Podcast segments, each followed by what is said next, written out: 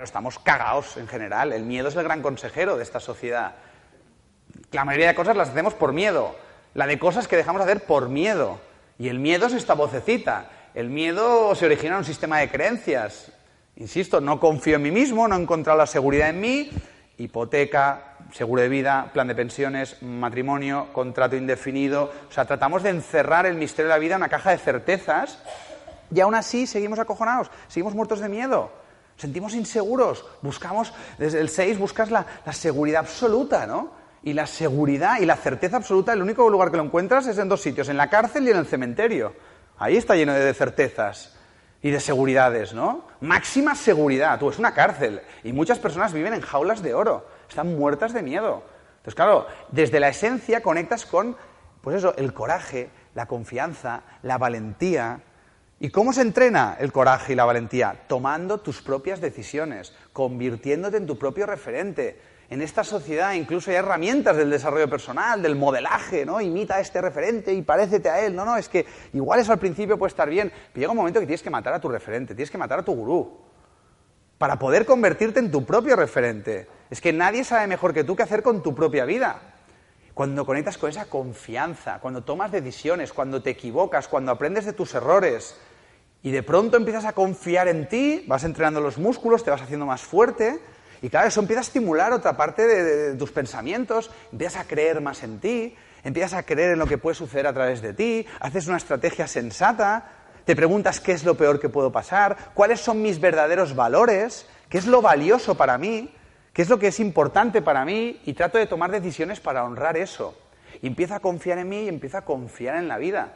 Confío en la vida, tengo fe, ¿Pero por qué? Porque fijaros, miro hacia atrás y todo lo que me ha pasado no es lo que yo quería, pero me doy cuenta, si he aprendido de ello, qué es lo que necesitaba para aprender, para crecer, para evolucionar, incluso las hostias más gordas que nos ha pegado la vida, incluso las pérdidas más horribles. Claro, cuanto mayor es tu apego, vamos correlacionando, cuanto mayor es tu apego, mayor será tu sufrimiento cuando venga la pérdida. Pero cuando estás desde el desapego, pues mira, darás gracias por haber tenido eso que jamás fue tuyo, porque lo único que tienes es lo que no te podría arrebatar ni siquiera un naufragio. Algo que no te puede dar ni quitar nadie. Eso es lo único que tienes. Todo lo demás es prestado. Los hijos vienen a través nuestro, pero no son nuestros. Las parejas van y vienen, los empleos también. Todo es incierto. La vida es incierta. Pero eso lo negamos porque estamos muertos de miedo. Cuando conectas con la esencia, dices, ostras, todo lo que me ha pasado, lo que he aprendido de aquí, lo que he aprendido de aquí. Si guardas rencor para algo lo que te ha pasado en el pasado, es que no has sacado la lección, el regalo que esa experiencia te podía aportar en tu vida. Cuando estás en paz y agradecido con lo que te ha pasado es porque has aprendido y te has dado cuenta de que era lo que necesitabas, incluyendo los padres que has tenido, las parejas que has atraído, el tipo de trabajos, las situaciones que has vivido, lo que fuera. Y en el presente miras hacia adelante y confías. No tengo ni idea de lo que me va a pasar, pero ostras, tengo una intuición, tengo esa sensación que he verificado de que no me va a pasar lo que yo quiero. Pasa pocas veces ¿eh? lo que el ego quiere, por eso hay tanto sufrimiento en esta sociedad, porque hay deseos no colmados, no satisfechos, deseos egoicos, ilusorios, pero la vida está siempre conspirando para darme lo que voy a seguir necesitando para seguir creciendo y evolucionando, para cumplir ese propósito de vida que es reconectar con mi verdadera esencia. Por eso confío, incluso cuando te vuelva a pasar algo tremendamente adverso, una pérdida, que una parte de ti esencial te recuerde esto, ¿qué puedo aprender de esto? Confía en que eso con el tiempo va a tener sentido y con el tiempo incluso las personas se sienten agradecidas. Pero no porque mi hermano murió o porque mi ex me dejó o porque me echaron del trabajo de forma inhumana. No estoy agradecido de eso. Estoy agradecido de lo que aprendí a raíz de eso. Y eso me ha hecho mucho más fuerte y me ha permitido convertirme en la persona que hoy soy, ¿no? Empiezo a confiar, empiezo a ser fiel a mí mismo, a mis valores, a ser mi propio referente, a tomar mis propias decisiones. Qué maravilla de mundo construiríamos entre todos si cada uno fuera fiel a sí mismo, tomara sus propias decisiones, siguiera su propio camino. Esto es lo que te aporta vivir más en contacto con tu verdadera esencia, la confianza, el coraje, la valentía, ¿no?